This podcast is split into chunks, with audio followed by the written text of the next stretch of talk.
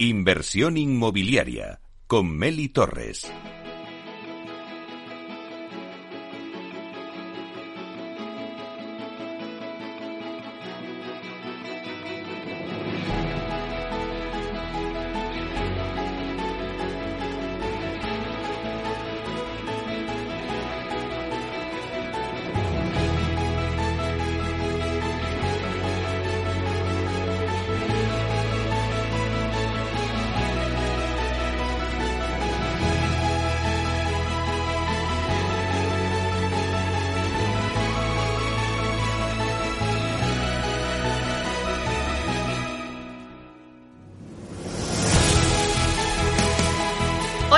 Entrevista de la semana se la dedicamos a José Luis Miró, presidente y socio fundador de Almar Consulting, para hablar del sector inmobiliario, de las ayudas de los fondos Next Generation a la rehabilitación energética de viviendas en la Comunidad de Madrid, que ya se puede solicitar desde hace unas semanas, y también hablaremos de la evolución de la compañía de Almar Consulting durante estos primeros seis meses del año. Vamos a darle la bienvenida a José Luis. Buenos días, José Luis. Buenos días, Meli. Encantado de estar aquí con vosotros otra vez. Bueno, José Luis, lo primero, vamos a ver qué tal va la compañía Almar Consulting en estos primeros seis meses del año. Eh, yo me pregunto si estáis notando el entorno que nos rodea de subida de tipos de interés, subida de inflación, el entorno geopolítico con la guerra de Ucrania. ¿Cómo se está afectando en Almar Consulting?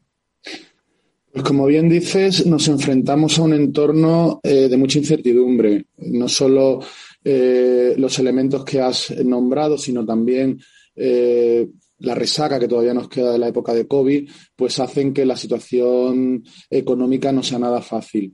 Eh, en este sector inmobiliario, en el sector de la construcción, está afectando de una manera muy importante la subida de inflación, la subida de precios que hay y de todos los materiales.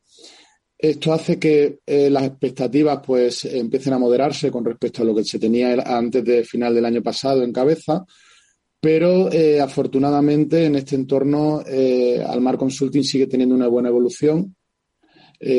Hablando exclusivamente de nuestra actividad, en los seis primeros meses del año hemos cumplido las previsiones que teníamos de crecimiento.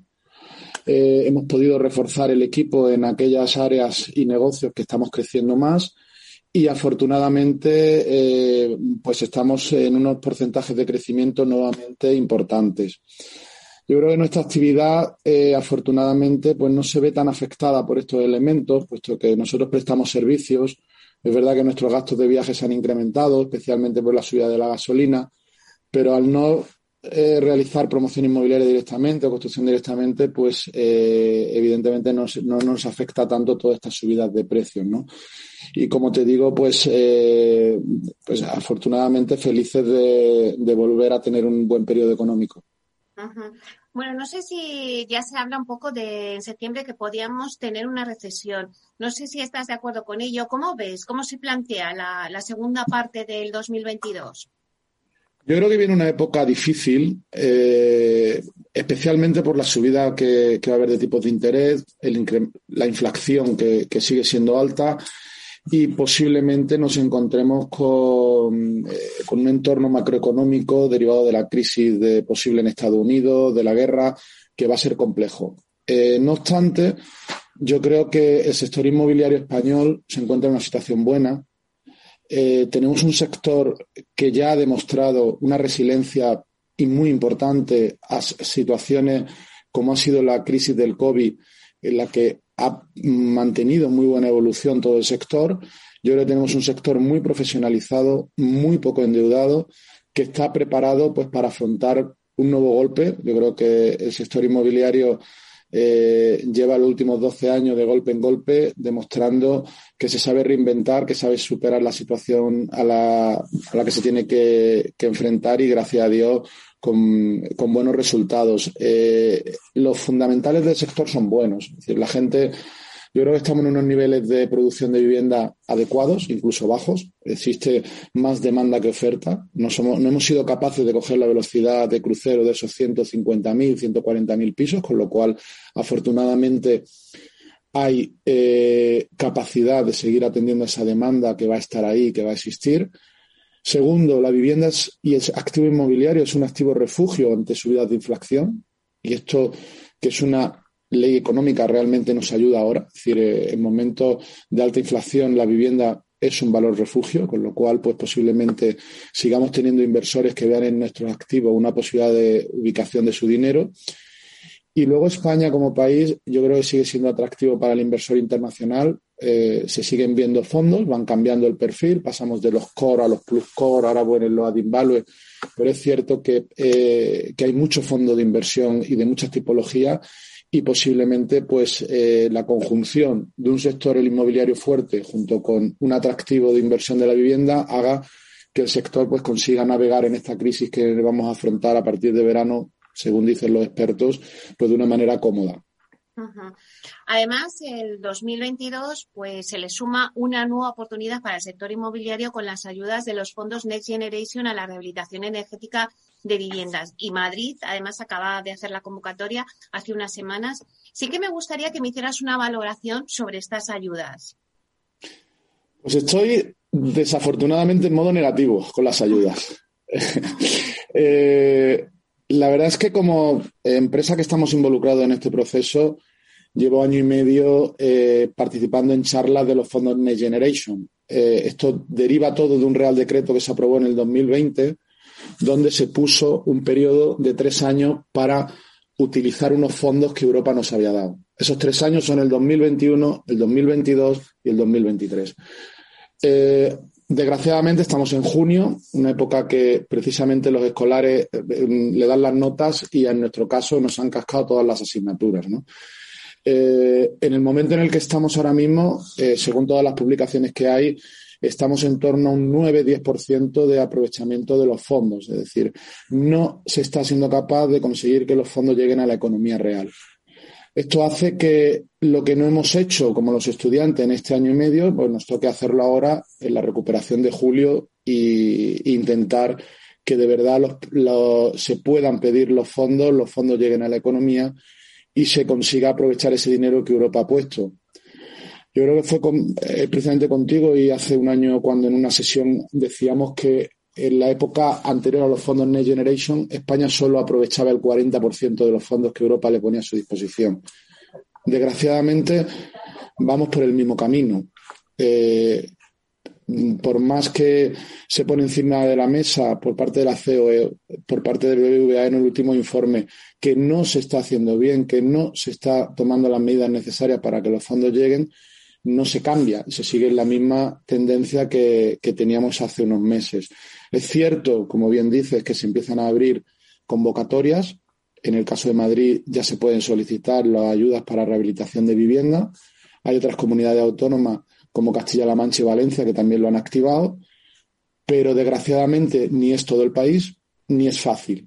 Eh, es complejo. Eh, yo creo que hay determinados elementos que han complicado el proceso. Y a mí me gusta comparar nuestra industria una que considero mucho más excelente, que es la del automóvil. Eh, hay, un, hay una línea de financiación para el coche eléctrico y eh, el, sector del automóvil ha sido más listo que el inmobiliario. Se han sentado con el gobierno y lo que se ha hecho es dividir las ayudas en dos grandes, en, un gran, en una gran magnitud de 3.800 millones que va a la industria y 400 millones que va al ciudadano.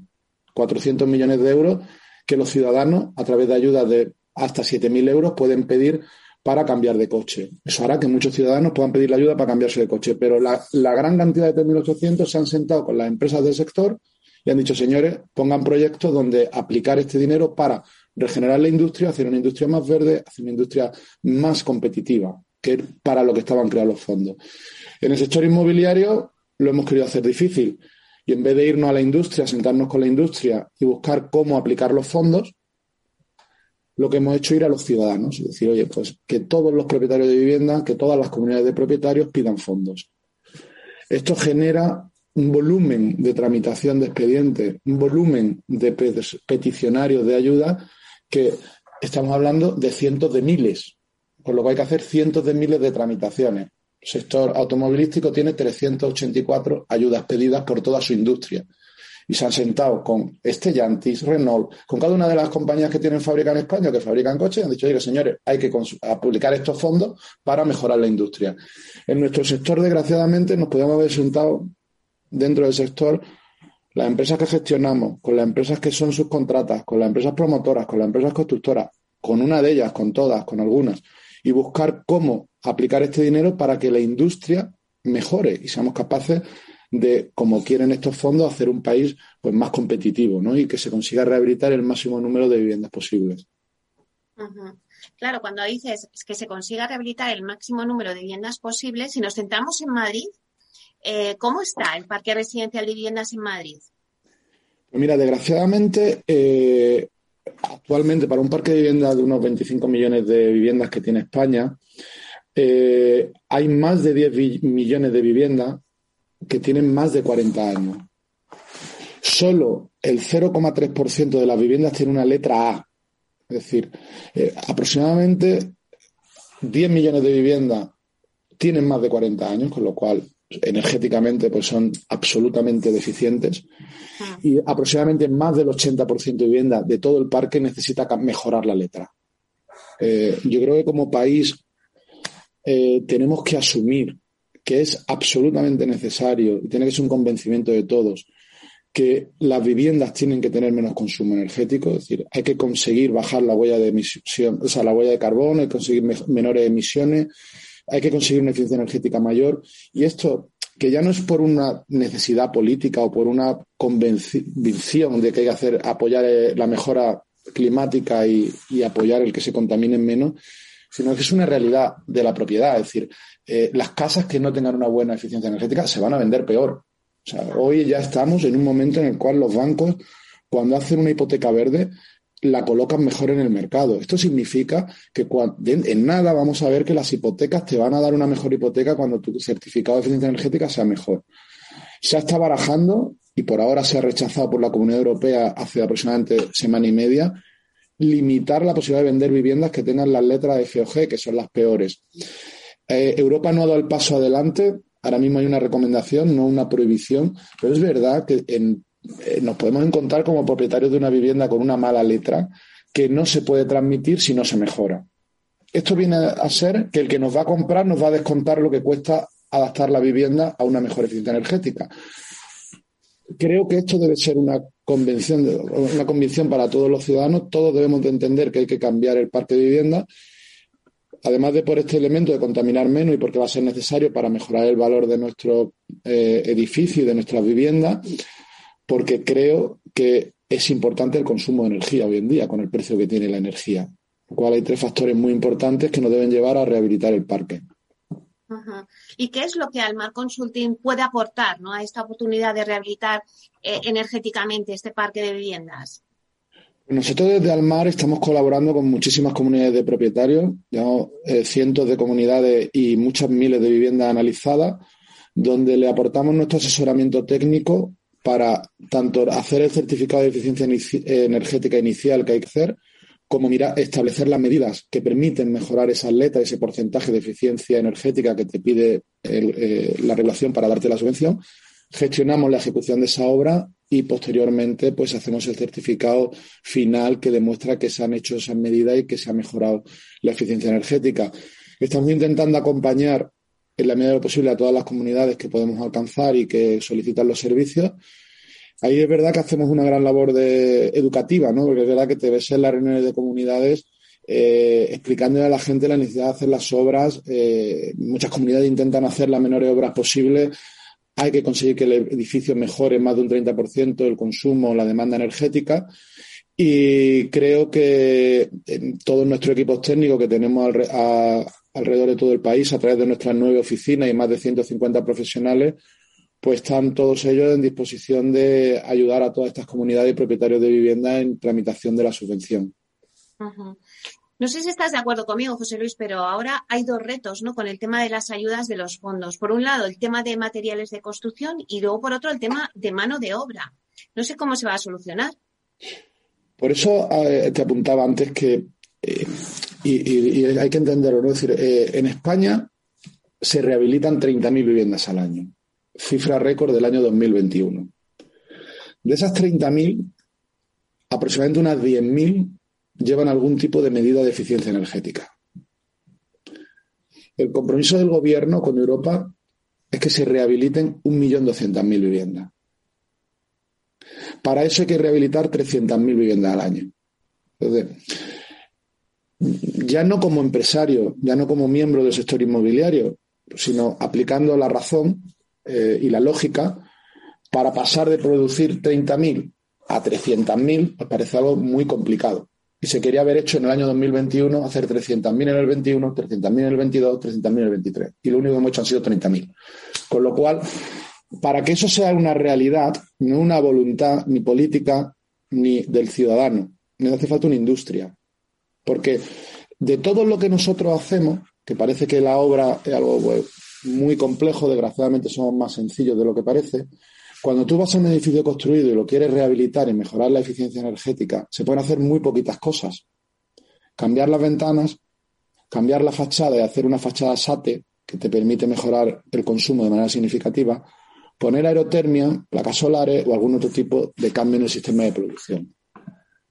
En España no hay suficiente SATE, suficiente fachada, suficiente ventana para atender a 300.000 anuales respecto a las 30.000 que estábamos haciendo. Con lo cual, el cuello de botella para eh, producir esta rehabilitación es muy importante y va a necesitarse tiempo para mejorar el número de empresas dedicadas a esta producción de materiales de ventanas, fachada, placas solares, aerotermia y la mano de obra para colocarla. Es que, o sea, no se pasa de producir 30.000 casas o lo que sea a 300.000 por arte de magia. Por eso quizá el destino de los fondos a la industria hubiera ayudado mucho a incrementar la capacidad a la misma vez que se ayuda al ciudadano en que lo que va a hacer le salga más barato. De mano de obra incluso se hablaba de que, claro, se necesitaban 700.000 empleados. Correcto. 700.000 es la cifra que muy bien apuntas y que ha sido publicada por varios eh, organismos, desde la Asociación de Promotores a la COE. es algo que parece que está consensuado no sé, 700 o 650, pero es una barbaridad. no hay ese número de empleo ahora mismo, ya no en número de cabezas, hombre, sino con habilidad de colocar una fachada, de subirse un andamio. Es decir, eh, no conseguimos albañiles y obreros y operarios cualificados de la noche a la mañana. Por ello, yo creo que bastante haremos si conseguimos incrementar ese número de rehabilitaciones de las 30.000 a algo más y bastante haremos si conseguimos eh, con ello pues que se apliquen algunas subvenciones y que se puedan conseguir algunos de los fondos. Pero parece, si analizamos estos números, eh, pues parece lógico pensar, en vez de ir a una fragmentación tan grande de la petición de ayuda, concentremos las ayudas en actuaciones más, más grandes, de manera que se consuma más dinero y no perdamos el dinero y se lo devolvamos a Europa. Yo ahí tengo esperanza en que eh, la rehabilitación a nivel de barrio, eh, que yo creo que los ayuntamientos, y por ejemplo aquí en la Comunidad de Madrid, ya hay bastantes ayuntamientos que han propuesto barrios y en concreto Madrid ya tiene tres lanzados, donde regenerar una zona urbana, eh, con todo lo que ello implica de rehabilitar todos los edificios que están en una zona, puede conllevar pues unos proyectos de mayor importe y que permitan pues que las ayudas se consuman de una manera más significativa. ¿Cuáles son los retos de aquí a final de año de la compañía? Eh, yo creo que el principal reto que, nos afrontamos ahora mismo como empresa es, el conseguir una mayor institucionalización como organización, una mejor digitalización, automatización de los procesos. Eh, afortunadamente, como hablábamos al principio, en los últimos 10 años, desde la constitución de Almar, hemos crecido a doble dígito hasta alcanzar, como tenemos ahora, pues 150 empleados, nueve oficinas y trabajando con todos los sectores de actividad residencial, hotelero, logístico, eh, los nuevos asset class que tenemos. Y, esto hace pues que como compañía el principal reto ahora mismo no es el crecimiento, que afortunadamente lo estamos teniendo, sino el mejorar pues eh, internamente, el ser más competitivos vía digitalización y automatización de procesos. Igualmente estamos apostando mucho por la parte de sostenibilidad, donde hemos reforzado de una manera muy significativa en los últimos años la compañía y queremos seguir eh, liderando el cambio en dos grandes aspectos, que es la industrialización y la sostenibilidad. estamos muy involucrados en ambos dos líneas de trabajo del sector y creo que somos uno de los grandes convencidos de que para nuestro trabajo y nuestro sector es fundamental Y a nivel de reto, pues eh, como gestores de proyectos, nuestro gran reto ahora mismo es conseguir, como afortunadamente vamos poco a poco consiguiendo, que nuestros clientes consigan y logren licitar las obras en lo que tenían previsto. Eh, como project manager, eh, nosotros entramos en la redacción de proyectos, tenemos que conseguir licitar las obras y que luego se ejecuten en ese plazo y en ese coste. Y te puedo asegurar que va a ser nuestro mayor dolor de cabeza y quebradero de cabeza de aquí a final de año en cada una de las licitaciones que hacemos, porque con la subida de precios está realmente difícil y, bueno, es cuando toca demostrar que somos buenos gestores, tenemos buenos ingenieros de valor en los proyectos pues, para rehacer lo que sea necesario y conseguir que el efecto sea el menor posible porque eh, es imposible que no haya efecto puesto que ha habido en, algunos de los parámetros de construcción hasta incrementos de 30 y 40%, pero es cierto que, que, bueno, en medida de lo posible, cuando los proyectos están bien trabajados, se consigue que no sea tan grande el efecto. Y ya por terminar, eh, José Luis, para todos los que nos estén escuchando, fundamentalmente el inversor, eh, vamos a darles algunas claves. ¿Cuáles son los activos inmobiliarios más rentables en este momento? Que, bueno, pues ya hemos dicho, con un entorno en donde tenemos una inflación alta, una subida de tipos de interés. ¿Cuáles serían los activos donde tienen que poner el foco? Yo creo que ahora mismo eh, hay activos que son muy rentables y que acaban de aparecer en el mercado. Algunos son demasiado complejos, como son los centros de datos. Pero España, por su situación geográfica, entre nodos de conexión de eh, comunicaciones que vienen tanto de Europa como de, América y con la logística que existe en el país, eh, es un gran hub para ubicar centros de datos y, y están siendo muy rentables, con unas rentabilidades muy altas Igualmente, yo creo que eh, hay sectores, pues como son el logístico y como han sido y creo que van a ser a futuro el sector de oficinas, que son muy maduros y con unas muy buenas rentabilidades. La vivienda eh, tiene los números más ajustados, da unas rentabilidades algo menores, pero también es cierto que yo creo que es un, activo muy seguro y con una tranquilidad para el inversor y aquel inversor más de largo plazo que busca pues eh, un incremento paulatino de esa rentabilidad, había los incrementos de inflación que está habiendo y con una posición a largo plazo, pues también un activo interesante. Bueno, pues muchísimas gracias, José Luis Miro, presidente y socio fundador de Almar Consulting, por darnos estas claves importantes para el inversor y hacernos este recorrido por el sector inmobiliario. Muchísimas gracias por estar aquí con nosotros. Muchas gracias, Mel, encantado.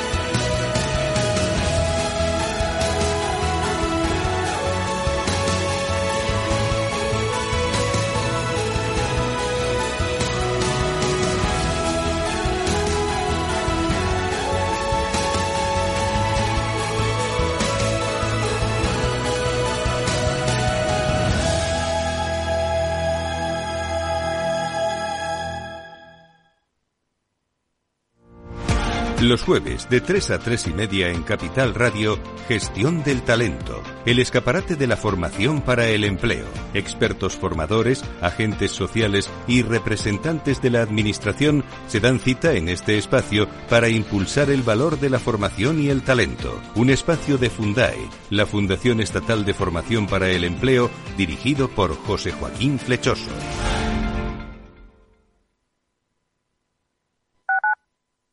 Capital Radio Madrid 103.2. Nueva frecuencia, nuevo sonido. Gráficas Naciones. Más de 50 años de experiencia en el sector de las artes gráficas. Apostamos por la última tecnología tanto en impresión offset como en digital y gran formato. Realizamos todo tipo de impresión. Tarjetas de visita, folletos, libros, vinilos, decoración y montaje de stands. Más información en el 91 629 2145 o en gráficasnaciones.es. Escucha cada jueves a partir de las 10 y 5 de la noche en Líderes Globales las entrevistas que Raúl Castro nos trae desde Florida. Personas inspiradoras de habla hispana que han destacado en sus actividades más allá de nuestras fronteras y que nos dejan sus enseñanzas y aprendizajes desde el punto de vista más personal. Líderes Globales con Raúl Castro en Capital Radio.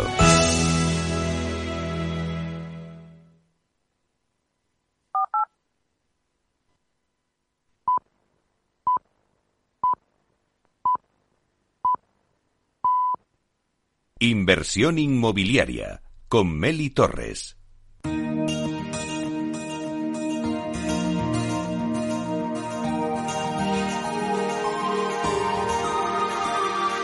En nuestra sección La Vía Sostenible con Vía Ágora os contamos la transformación de la vivienda del futuro enfocada en una construcción sostenible como pilar principal.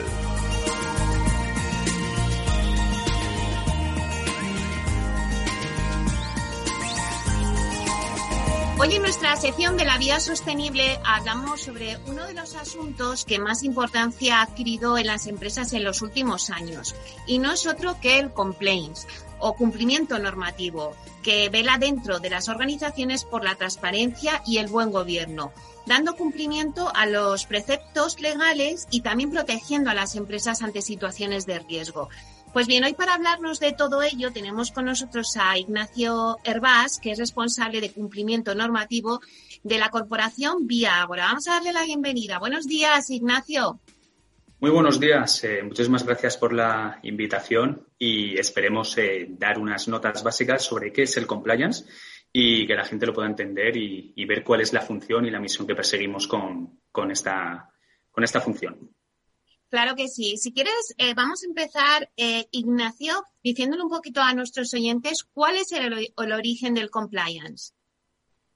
Bueno, esta es una pregunta bastante interesante. Eh, ¿Por qué? Porque al final el compliance siempre ha estado ahí. ¿A qué me refiero? Cuando una persona constituía una sociedad, creaba una empresa, lo hacía con un objetivo de cumplir una serie de normas. Es decir, yo creo una sociedad, creo una empresa para conseguir, obviamente, un beneficio económico, pero siempre funcionando bajo una serie de normas, bajo una serie de estándares, ¿no? Entonces, el compliance siempre ha estado ahí, porque al final el objetivo es cumplir con la norma, ¿no? Sí que es cierto que, eh, hablando ya un poco en nuestra época actual, en la década de los 70, en la década de los años 80, en los mundos eh, anglosajones, en concreto en Estados Unidos, pues bueno, ya se empezaba a desarrollar lo que es el compliance tal y como lo entendemos hoy en día, ¿de acuerdo? Eh, hablando en nuestro país, en España, el origen del compliance eh, está muy eh, relacionado con las modificaciones que se han estado haciendo en cuanto al Código Penal. ¿De acuerdo? En ese sentido, en el año 2010 hay una reforma del Código Penal a través del cual las personas jurídicas pueden ser penalmente responsables.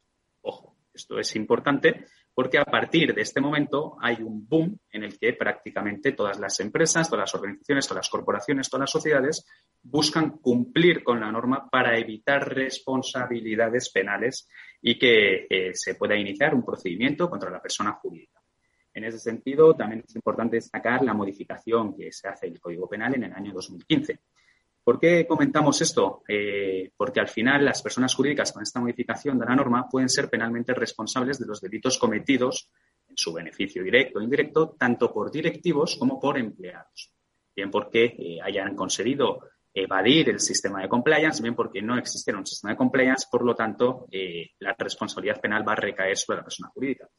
Eh, es importante destacar que cuando hablamos de la responsabilidad penal de la persona jurídica, hablamos de una serie de delitos por los que la persona jurídica puede ser penalmente responsable.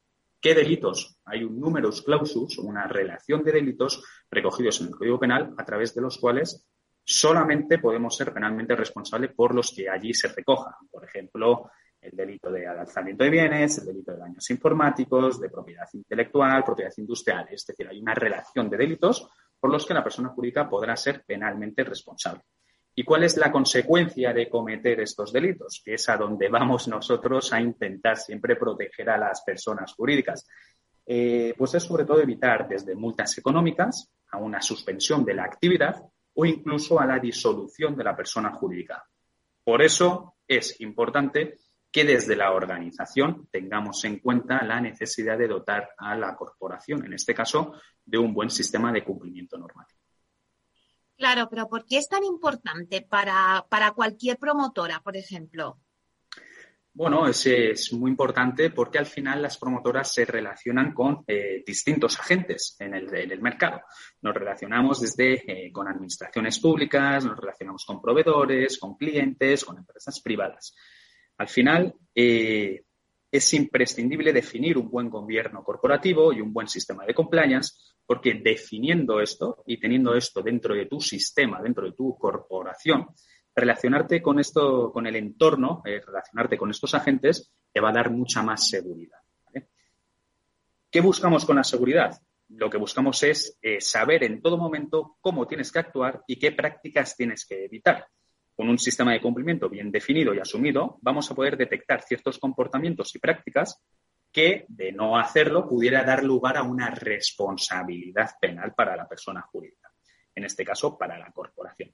Por lo tanto, es importante implantar una cultura de cumplimiento en todos los sectores y muy especialmente en el nuestro. De ahí que sea muy importante que las promotoras eh, cuenten con unos sistemas de cumplimiento normativo bien establecidos y bien desarrollados. ¿Y qué elementos debe contener un modelo de compliance para que se considere eficaz? Bueno, el primer elemento principal que tiene que tener un modelo de cumplimiento normativo es el de la objetividad. En ese sentido, lo que, lo que quiero transmitir es que eh, tenemos que tener en cuenta y tenemos que saber en qué sector nos estamos moviendo, en qué sector trabajamos y cuáles son los agentes con los que nos vamos a relacionar. Si yo eh, me dedico al sector eh, inmobiliario, al sector de la promoción, tengo que adaptar todos mis estándares en relación con los agentes con los que yo me puedo relacionar. Es decir, no puedo adaptar modelos, no puedo adaptar documentos, no puedo adaptar políticas que son, por ejemplo, de otro sector, del sector farmacéutico o de cualquier otro sector. Lo principal es tener la objetividad de saber en qué sector estamos, con qué agentes nos vamos a relacionar y a partir de ahí empezar a trabajar en la composición del sistema de compliance. Para, al final, cuando hablamos del cumplimiento normativo, del compliance, no estamos hablando de algo eh, eh, eh, insustancial, de algo que no se pueda medir. Sí se puede medir a través de las políticas que tienes que ir desarrollando. En ese sentido, eh, hablamos de la necesidad de desarrollar unos elementos, unos documentos, unas políticas, como puede ser un código ético, donde estableceremos una serie de estándares eh, a través de los cuales la corporación, en este caso, tiene que moverse y regirse en su relación con el entorno. Hablamos también de, en determinados casos, de un manual de prevención de blanqueo capitales, siempre y cuando sea sujeto obligado. Hablamos de una política de admisión de clientes, de una política de privacidad, de una política de aceptación de regalos, una política de canal de denuncias, política de sostenibilidad, un documento de seguridad, políticas de acoso sexual y acoso laboral. Es decir, tienes que tener un sistema bien dotado para poder relacionarte con el entorno y poder dar soluciones a determinados problemas que se puedan presentar o siguiendo una serie de pautas para eh, directamente evitar esos problemas. Pero no solamente consiste en crear estas políticas, sino que eso hay que llevarlo a la práctica y en ese sentido tenemos que desarrollar también una serie de procedimientos a través de los cuales vamos a basar nuestras actuaciones. Por tanto, Ignacio, eh, lo que veo que está claro es que debe formar parte de la estrategia de la compañía de manera absolutamente imprescindible. O sea, es un elemento, el sistema de cumplimiento normativo es un elemento esencial para el funcionamiento de, las empresas, de las sociedades, de las eh, corporaciones. ¿no? En ese sentido, es imprescindible que cuente con la participación de los órganos de administración, de presidencia, de alta dirección, y de ahí se vaya bajando a los distintos niveles que hay dentro de la corporación. En ese sentido, yo soy muy claro en esto y, siempre lo trato de transmitir y espero que eh, mis colegas que se dedican al compliance vayan en la misma línea. Si desde arriba no se cree en lo que se hace, no sirve de nada. Es decir, tenemos que estar 100% seguros de qué objetivos queremos cumplir, qué valores queremos transmitir, qué principios queremos llevar a cabo. Si esto desde la alta dirección, si esto desde presidencia, si esto desde eh, los mandos directivos no se tiene en cuenta, no se valora, es absolutamente imposible que lo podamos transmitir a los que se encuentran por debajo, a otras líneas de negocio que se encuentran por debajo, porque no estamos dando el ejemplo que realmente se necesita. Si yo tengo unas necesidades en la corporación y no eh, las transmito a, la alta dirección y no se ven, eh, no, no le dan la importancia que realmente deberían de darle, no va a servir de nada el sistema de compliance. El sistema de compliance no tiene que verse como una manera de exonerar o, de atenuante ante una eh, contingencia de carácter penal, sino que tiene que verse como una serie de principios y de valores en los que se tiene que mover la corporación. En ese sentido, como te digo, es absolutamente imprescindible que cuente con la participación de todos los órganos de administración y que forme parte de la estrategia de la empresa. Y por último, Ignacio, ¿cuál es el objetivo del modelo de cumplimiento normativo de la corporación Vía Ágora? Sí, pues desde la corporación Vía Ágora vemos el sistema de cumplimiento normativo eh, bajo un prisma de establecer unos estándares de actuación basados en unos principios y valores en los que creemos. Esto es importante. O sea, nosotros tenemos una serie de valores, tenemos una serie de principios que queremos transmitir al mercado, a todos los agentes que intervienen en el mercado. Si no creyéramos en ello, habría un absoluto eh, problema a la hora de interpretar el cumplimiento normativo por parte de la corporación. En ese sentido, tenemos como objetivo transmitir una imagen de transparencia, una imagen de respeto a las normas de juego, de respeto al entorno y al marco jurídico que nos afecta. No entendemos el compliance, como he dicho antes, como un medio de protección ante eventuales contingencias, sino como un medio de conseguir dotar de robustez, esto es importante, de robustez y de salud a la corporación vía ahora. Creemos en el cumplimiento normativo, creemos en las normas de juego, creemos en la transparencia y creemos que con un buen gobierno corporativo y un sistema de cumplimiento normativo robusto y que cumpla con los estándares que perseguimos, podemos crecer, podemos llegar a más personas y sobre todo podemos estar eh, actuando en el entorno que nos rodea de la mejor manera posible. Bueno, pues muchísimas gracias, Ignacio Herbás, responsable de cumplimiento normativo de la Corporación Vía Ahora. Ha sido un placer.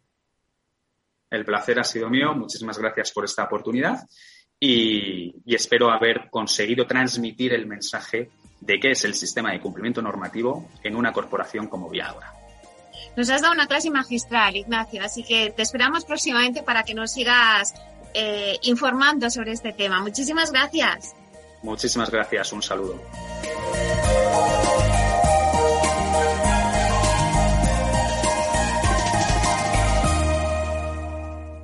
Inversión inmobiliaria y PropTech con Urbanitae, un espacio donde descubriremos las nuevas claves financieras que están cambiando el sector inmobiliario gracias a la transformación digital.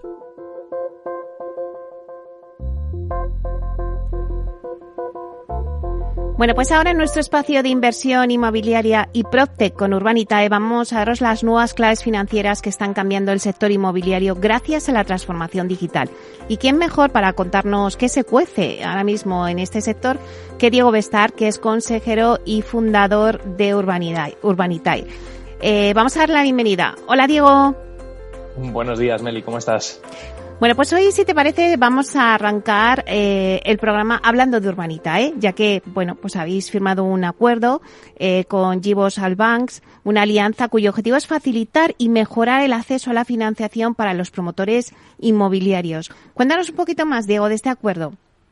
Pues mira, de este acuerdo sí que sé un poquito, porque lo he firmado yo, o sea que te puedo contar. Eh, bueno, GBox es una empresa que conocemos ya desde hace tiempo, es una empresa de intermediación eh, financiera que lo que hace es facilitar la, búsqueda y, la consecución de crédito. Eh, la verdad es que tienen mucho peso en, eh, pues ayudar a las personas a encontrar hipotecas, pero también tienen una parte de su negocio que se dedica a, buscarle financiación a, promotores inmobiliarios. Entonces, hemos trabajado juntos en algunas operaciones que nos han traído, porque como sabes, en Urbanita y lo que hacemos es financiar promoción inmobiliaria y entonces, pues, eh, DevOps como intermediario a veces ha, venido y nos ha dicho, oye, chicos, tengo este promotor que está buscando X euros para esta promoción, ¿no? Eh, y un día hablando un poco más en detalle, planteamos la, la posibilidad de cerrar algún acuerdo un poco más, eh, bueno, pues dejar unas líneas de trabajo y de, de colaboración un poco más eh, definidas para que, bueno, pues nosotros con los promotores que tenemos en cartera, que acuden a nosotros para financiar proyectos, pues eh, tengamos también la facilidad de utilizar a GBOBs como posible financiador alternativo. En este caso nosotros, pues, como sabes, pues entramos muchas veces en, el capital con promotores para comprar suelos, para empezar a desarrollar eh, eh, promociones y casi en la totalidad de estas, de estas operaciones vamos al banco eh, a financiar luego la obra y con un préstamo bancario de toda la vida. Lo que está ocurriendo es que cada vez es más complicado conseguir esa financiación bancaria. Entonces, esto lo hemos hablado en algunas ocasiones, ¿no? de, de cómo está eh, cambiando un poco el, el, panorama bancario en España para la financiación de, del sector inmobiliario. Entonces, bueno, pues ir de la mano también con un eh, financiador alternativo y sabiendo que para cualquier operación que hagamos con nuestros promotores, en caso de que el banco se estanque o no, o no salga adelante, eh, pues podemos contar con ellos para, para acompañarnos y, y, poder llevar a cabo la, la promoción. Así que nada, una colaboración muy, muy buena y, la verdad es que estamos muy contentos de haberla anunciado. Bueno, y si hacemos un repaso por, por lo que están haciendo las Proctec ¿no? Eh, ahora mismo en el sector, eh, podemos hablar de, de la Ibayer Coditio que, que consolida su posición en España ¿no? con su desembarco en Barcelona. No sé, parece que a la compañía finlandesa, pues dentro de su plan estratégico, Barcelona es un, uno de sus objetivos. No sé qué piensas tú.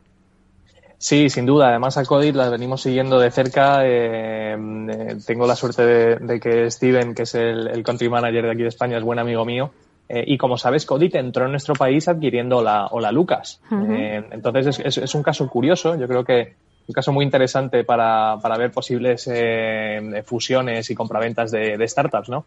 Hola Lucas era una, era una empresa que se dedicaba a facilitar el alquiler con opción a compra para que los jóvenes, eh, principalmente jóvenes que quieren adquirir su primera vivienda, pues no tengan que aportar eh, tanto capital al principio, aportaban solo un 5%, y, y, bueno, pues solo Lucas aportaba el resto y les permitía entrar en un alquiler con opción a compra para que en 3, 5 añitos pudieran ya eh, comprar ese activo. Bueno, pues Codit se fija en, en, nuestro país, se fija en la Lucas y entra en España comprando la Lucas. y al final hay una sinergia muy curiosa, ¿no? Porque Codit al final es un iBuyer, como dices, es decir, compran activos para reformarlos y ponerlos a la venta eh, a posteriori eh, y los compran en, en muy poquito tiempo. Eh, pero si a eso le sumas la posibilidad de hacer la jugada de alquiler con opción a compra eh, y juntas la demanda que tenía Hola Lucas de gente joven que quería comprar eh, con la capacidad que tiene Codit de comprar un activo eh, y luego pues vendérselo a estos eh, a, estos eh, estas personas que quieren que quieren entrar en su primera vivienda la verdad es que es un es un play muy muy interesante no además levantaron una ronda de que, quiero recordar de más de 100 millones de euros y están apostando fuerte por España creo. De hecho el otro día hablando con Steven creo que están cercanos a, a ya los 200 empleados en nuestro país así que se dice pronto no una empresa ya de ese calibre. Sí sí sí van como un cohete. Eh, bueno pues eh, nos toca hablar del tema de, de el alquiler con opción a compra porque hay otra, otra Proctec madrileña, Living, que está especializada en eso, en alquiler con opción a compra y que también se ha propuesto despuntar en el mercado residencial español. Eh, la compañía ha anunciado que invertirá más de 100 millones de euros en los próximos 12 meses para incorporar a su cartera como unas 500 viviendas en toda España, ¿no? O sea, hay que apostar, o sea, por el por el alquiler con opción a compra. Pues hombre, yo creo que es uno de los, eh, cuando hablamos siempre de problemas estructurales del sector inmobiliario y cómo el PropTech puede cambiar las cosas, siempre sale este tema, ¿no? Y es un tema, no es, no es fácil solucionarlo, pero, pero es verdad que han salido algunas eh, iniciativas como, como la, o la Lucas en su día o, o Livin, que además yo creo que coincidieron en el tiempo, salieron más o menos a la vez. Eh, y, y, es una solución que está, tiene mucho, mucha, mucho tirón. Al final, para que nos hagamos una idea, Livin tiene 30.000 usuarios registrados que quieren hacerse con una vivienda en propiedad. Eh, y, y, para explicarlo claramente, ¿no? Con números, y que yo creo que al final las cosas hay que bajarlas siempre a tierra, que se entienda todo muy claramente. O sea, lo que hacen estas plataformas es permitir que tú te compres una casa o entres en un contrato con opción a compra, eh, aportando solo el 5%. Entonces tú, si te quieres comprar una casa de 300.000 euros, tradicionalmente tienes que poner alrededor de unos 90.000 en, o sea, en, en, en, en, metálico, como aquel que dice, tienes que tenerlo ahorrado, ¿no? Eh, y claro, ahorrar 90.000 euros para, para una persona eh, con salarios normales, unos salarios medios, es muy, muy difícil. Entonces, a cambio, está a través de, plataformas como Living, con 15.000 euros ahorrados ya podrías entrar y durante los primeros 3 a 5 años estás aportando un alquiler, es decir, le alquilas la casa a Living eh, y parte de ese alquiler está yendo a cubrir ese gap de entre los 15.000 que has aportado y los 90.000 que tuvieron que poner ellos, ¿no? y al final pues tienes una opción a compra que en tres añitos o en cuatro o en cinco cuando llegues puedes ejercer y quedarte con la casa. Pues eh, hablamos de que tienen 30.000 usuarios registrados y, y bueno, eh, no solo, como comentas, están extendiéndose mucho por España, pero no solo por España, ya empiezan a, sonar los ruidos de la internacionalización también. Y, y bueno, pues con el partner que, que ha entrado en, la, en, el accionariado en la última ronda que hicieron, que es Coach Capital, que es un, un partner internacional, probablemente tengan ahí eh, opciones de, de, internacionalización bastante más cercanas de lo que de lo que parece. Todas las protes no están ya mirando o tienen la vista puesta, ¿no? En esa internacionalización. Algunas ya las hemos comentado aquí en, en la sección, ¿verdad? Sí, al final, bueno, nuestro país es muy el sector inmobiliario es, es enorme. Eh, la realidad es que cualquiera de las que estamos operando en él podríamos enfocarnos si quisiéramos solo en España y tendríamos ahí margen de crecimiento eh, enorme, ¿no? Pero dicho esto, claro, llega un momento en el que el crecimiento en el país en el que estás probablemente sea más caro que eh, abrir un mercado nuevo, ¿no? Y coger lo que llaman en Estados Unidos el low hanging fruit, es decir, la fruta bajita, la fácil, te acercas al árbol y coges la primera que puedes, pues cuando abres un mercado nuevo, normalmente la primera tanda de clientes es la, más fácil de, de, obtener y cuando llegas a ese cálculo dices, oye, pues igual me vale la pena lanzar en un país vecino, ¿no? Bueno, y ahora vamos a hablar de Urbanitae. Eh, mm, creo que vais a lanzar una nueva, un, nuevo proyecto residencial de Nueva en Ibiza. No sé si esta tarde, creo recordar que, a lo mejor lo, lo lanzáis, ¿no? Con un ticket que asciende a más de 3 millones de euros. Bueno, pues cuéntanos un poquito por qué los oyentes que nos estén escuchando pues tienen que ver en este proyecto una oportunidad de invertir.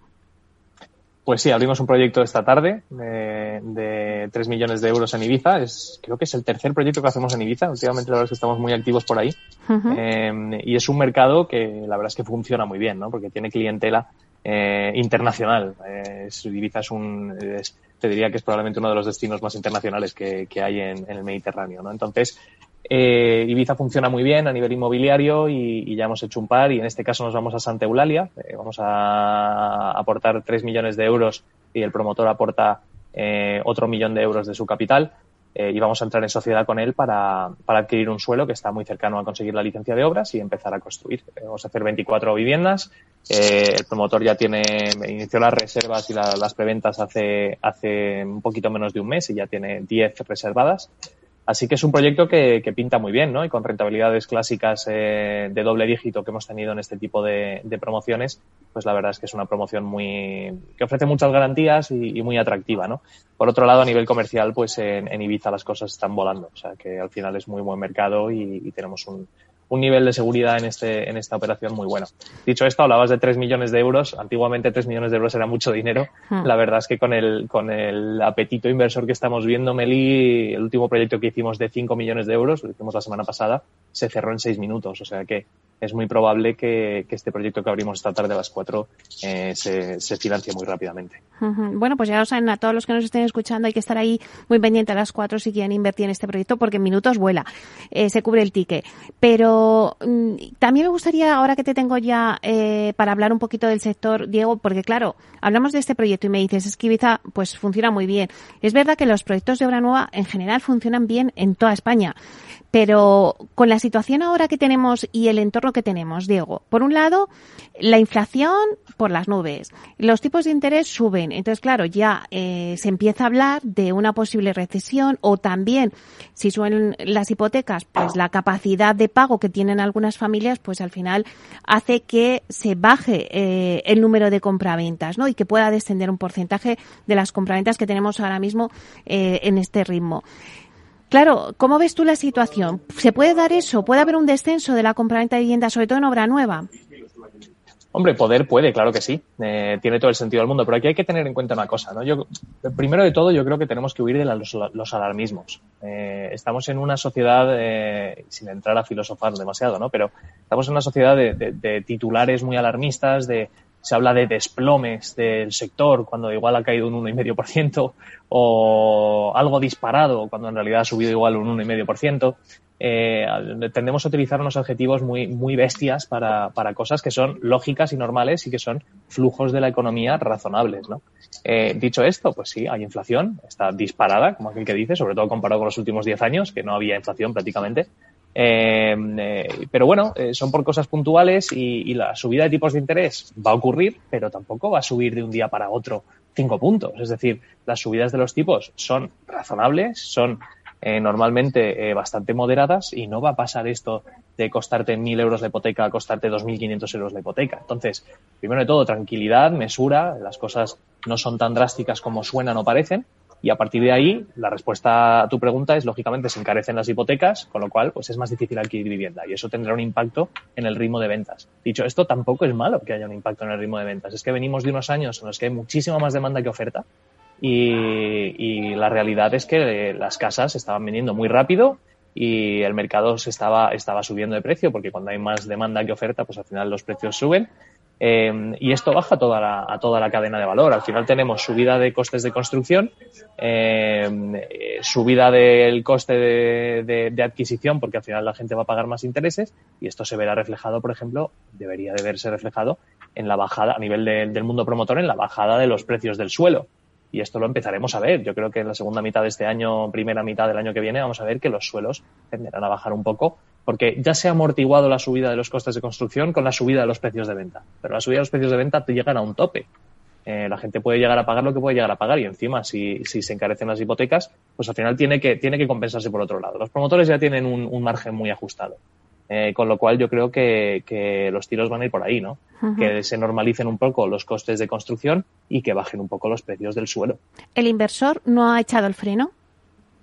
El inversor, más bien lo contrario, Meli. Si lo pensamos, eh, al final, en momentos de incertidumbre, en momentos de riesgo percibido y en momentos recesivos, en los que aumenta el, paro, eh, tengamos en cuenta que la mayoría de la población sigue trabajando y sigue ganando lo mismo que ganaba el día anterior. Eh, y el mes anterior, el año anterior. Con lo cual, es verdad que se resiente, quizás te pasa un paro salvaje como el que llegamos a tener de un 30%, pero incluso en el peor momento de paros del 30, el 70% de la población seguía trabajando. Entonces, si tú tienes miedo a lo que pueda ocurrir a nivel económico, lo que tienes a hacer es gastar menos y ahorrar más. ¿Y dónde va ese dinero ahorrado si tienes una inflación del X% y en el banco estás perdiendo dinero? Va a valores refugio. Eh, podríamos hablar, podríamos hablar del oro si queremos, pero por hoy el oro es bastante obsoleto, ¿no? Y sin entrar en el debate financiero de qué tiene más sentido, si el oro, el ladrillo o el petróleo, ¿no? Pero, mm. pero el ladrillo es una inversión clásica, eh, refugio, que además protege muy, muy bien eh, de la inflación. Entonces, al final, nosotros la perspectiva que tenemos es que vaya, vaya a haber más demanda inversora que nunca en los próximos 12 y 24 meses. Eh, además de este proyecto que sale esta tarde, eh, Diego, de Ibiza, ¿tenéis en mente para, este, para julio algún otro más que nos puedas adelantar o dar alguna pincelada? Sí, tenemos, tenemos varias cosas. Estamos viendo un proyecto en Granada, estamos viendo un proyecto en, en Vizcaya, Estamos viendo algún proyecto más en Alicante, que últimamente estamos muy activos también por ahí. Eh, la verdad es que tenemos cinco o seis operaciones encima de la mesa eh, muy interesantes. Estamos viendo una en el sur, en el puerto de Santa María, de un parque de medianas, que la verdad es que estamos muy ilusionados con ese proyecto. Estamos terminando de estructurarlo. Eh, bueno, la verdad es que no, ha dejado de llegar las oportunidades de inversión y, dicho lo, lo, que decía anteriormente de que es un buen momento para, para la demanda inversora, probablemente en los próximos dos años sea un excelente momento para encontrar muy buenas oportunidades de inversión. Así que lo que hay que hacer es invertir cuando las cosas no van tan bien. Bueno, pues lo dejamos ahí. Muchísima suerte en el proyecto que lanzáis esta tarde en Ibiza. Muchas gracias, Diego. Gracias, Meli. Un placer. Hasta pronto.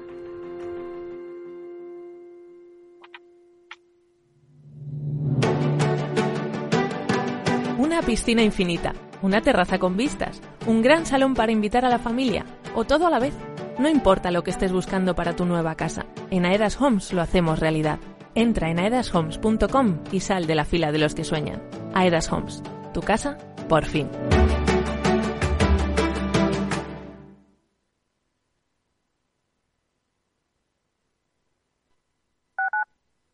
Capital Radio Madrid, 103.2. Nueva frecuencia, nuevo sonido. Disfruta de la mejor cocina gallega en Montes de Galicia. Todo un clásico moderno en el barrio de Salamanca. Disfruta de la variada dieta atlántica, de las mejores carnes y pescados tratados con respeto y transparencia y regados con una de las mejores bodegas de la zona. En grupo, en familia o en pareja, Montes de Galicia te ofrece el espacio perfecto en cada ocasión. Los viernes en Capital Radio, la salud protagonista. Valor Salud. Industria, pacientes, profesionales y directivos del sector. Investigación y todas las áreas del mundo de la salud y sanidad con sus personas y empresas. Evolución de la pandemia. Novedades de nuestra medicina y sus profesionales. Con los expertos y destacadas empresas. Valor Salud. Cada viernes a las 10 de la mañana, la salud protagonista con contenidos claves y un estilo propio. Valor Salud. Con Francisco García Cabello.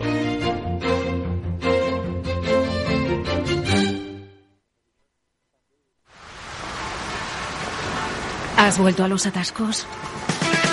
Forma parte de la vida de Madrid y esa vida va aparejado con atascos. Realmente el atasco que te absorbe la energía es el de la entrada a trabajar o cuando llegas tarde a una reunión o cuando vas a dejar a tu hijo en el colegio y va a, perder, va a perderse la primera hora de clase. Cuando vengas a Madrid, chulona mía. Reconduce tus números. Voy a ser temperatriz de lavapiés. Desatasca tus inversiones. Y alfombrarte con claveles la gran vía. Recalibra tus cuentas. Bañarte con vinillo de Jerez. Que no se atasque tu economía. Sintoniza Capital Radio. No me gusta el mundo atascado. Capital Radio. Siente la economía.